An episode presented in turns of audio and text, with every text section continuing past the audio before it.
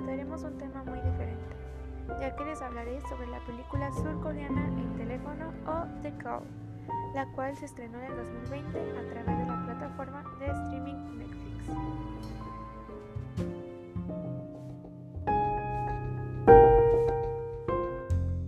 Esta película fue dirigida por Liu Chu-yeon. Está basada en The Color de Matthew Parkin del 2013. Está catalogado como un género de misterio y thriller psicológico.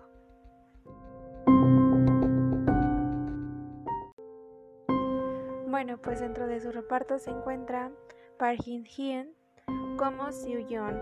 Tenemos a Yoon Hon Seo como Yoon Sok, a Kim Sun Ryun como la madre de Seo Yeon, a Lee El como la madre de Yoon Sok. Por último, a Park San como el padre de Seo Yeon.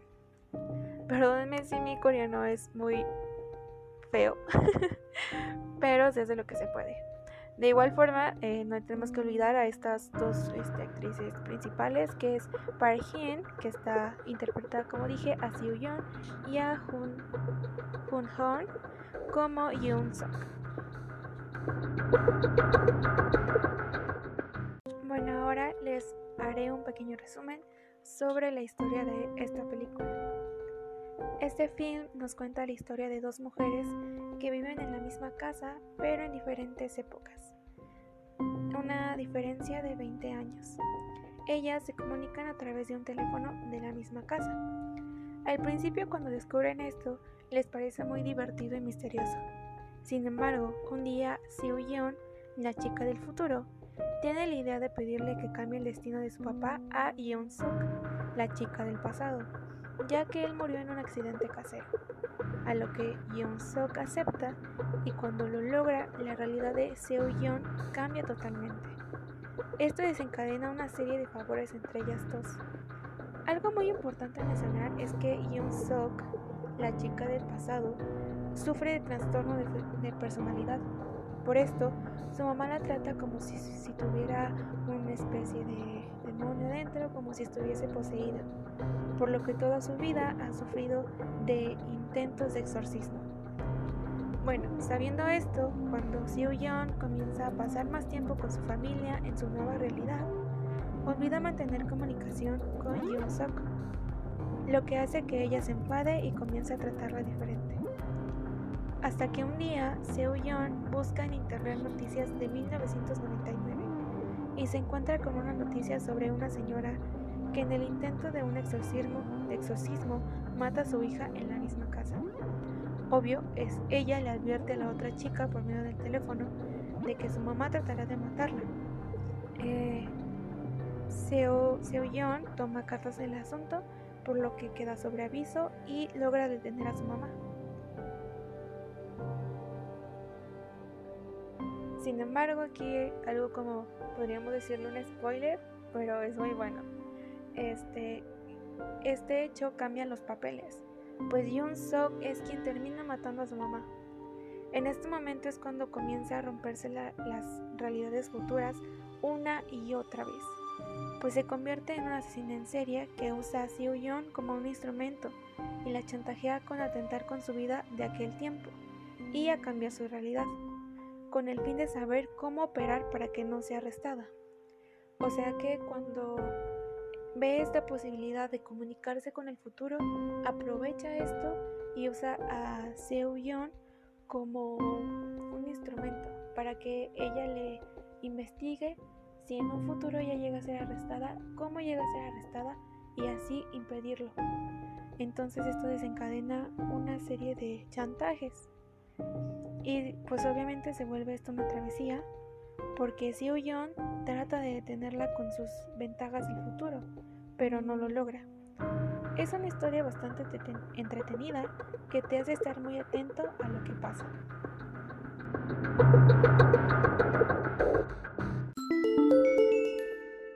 Ahora que sabemos más sobre la historia, comenzaremos a hablar sobre los componentes que destacan a este film. Hablemos sobre planos y tomas.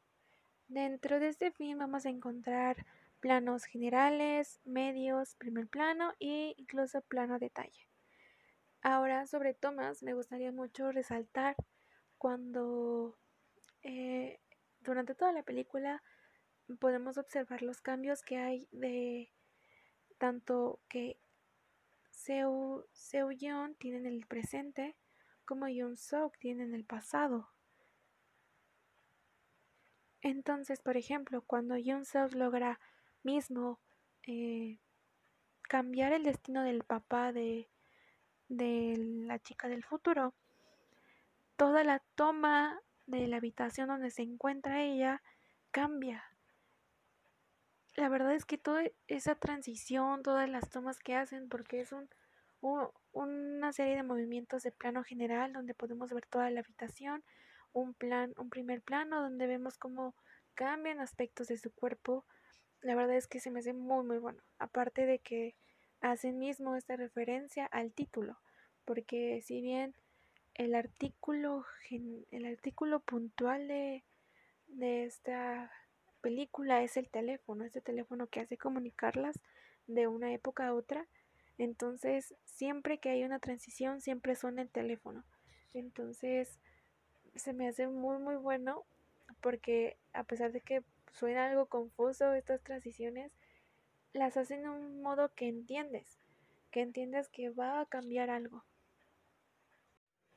Bueno, ahora hablemos sobre montaje, fotografía y record.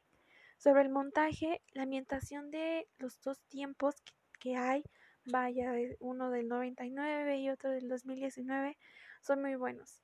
Tanto el vestuario, la ambientación de la, de la escenografía, te hace ver que sí son dos tiempos.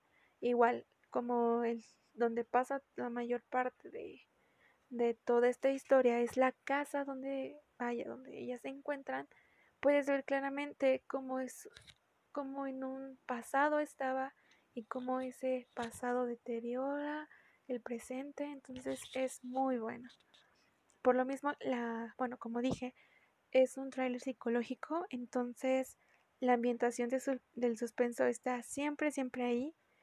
Eh, de un principio podemos ver este pequeño suspenso por el maltrato que hay de la madre de Yoon Sok, eh, todo este tema del exorcismo, de, este maltrato, y después vemos que pasa la batuta, esta Yoon Sok em, empieza a ser ella la actante que empieza a, digamos, todo ese suspenso con con la chava del presente, está Siu Yeon, entonces es muy, muy, muy, muy, muy bueno. Ahora, como les mencioné, donde yo creí que podría haber una un pierde de record sería en estas transiciones de mundo, donde empieza a cambiar la realidad del futuro. Entonces, créanme que yo puse mucha atención porque, no sé, hay una espinita que te dice, mm, a ver si no, si aquí no hay algo raro pero realmente, como les dije, estoy muy impactada esas transiciones. Son muy buenas y yo no he visto algún tipo de rompimiento de récord de la secuencia de tomas, entonces, pues por esa parte no veo nada. Ahora hablemos sobre aspectos narrativos. Como les conté, esta película cuenta con una paradoja temporal de 20 años, pues de un momento estamos en la realidad de 1999 y segundos después nos encontramos en el 2019. También dado todos los cambios que hacen las protagonistas en sus líneas temporales, vemos la anacronía de prolepsis en acción, pues si la chica del pasado cambia sus acciones o comportamientos, podemos persuadir lo que afectará a la chica del futuro. Por lo anterior, y aunque me costó un poco de trabajo analizarlo bien, eh, para mí esta historia tiene una secuencia lineal ya que las dos chicas viven al mismo tiempo. Digamos, es, suena muy loco, pero digamos que de un momento cuando este Seo-yeon le pide a Yoon Sok este favor de intervenir, ¿no? De salvar a su papá, ella no lo pudiese haber hecho si no estuviese a tiempo en la fecha de su pasado. Entonces como que van viviendo al mismo orden día un, pasa un día, pasa otro día, pero van linealmente, No es como si ellas se regresaran a, a contar algo y después se regresaran a contar otra cosa, sino que van viviendo simultáneamente. Entonces, pues por eso considero que es lineal.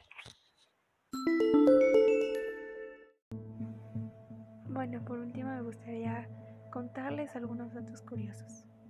Este film inició el 3 de enero de 2019 y concluyó el 2 de abril del mismo año.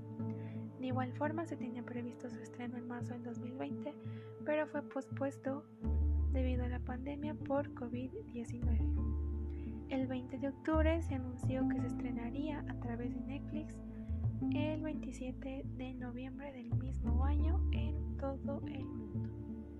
De igual forma tiene otorgado un premio, que bueno, este es un premio como mejor actriz que fue dado a Yoon Hon Seo, que es la actriz que si recordamos interpreta a Yoon Suk, esta chava malvada.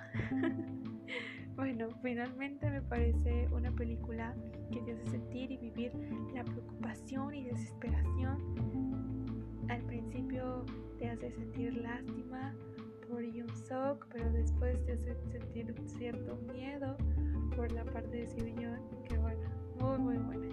También recuerden que siempre es muy bueno explorar nuevos géneros. Y bueno, también esto sería todo. Este, muchas gracias por escuchar y espero pronto se animen a ver uno de estos remakes o películas asiáticas. Muchas gracias, adiós y Hamsamida.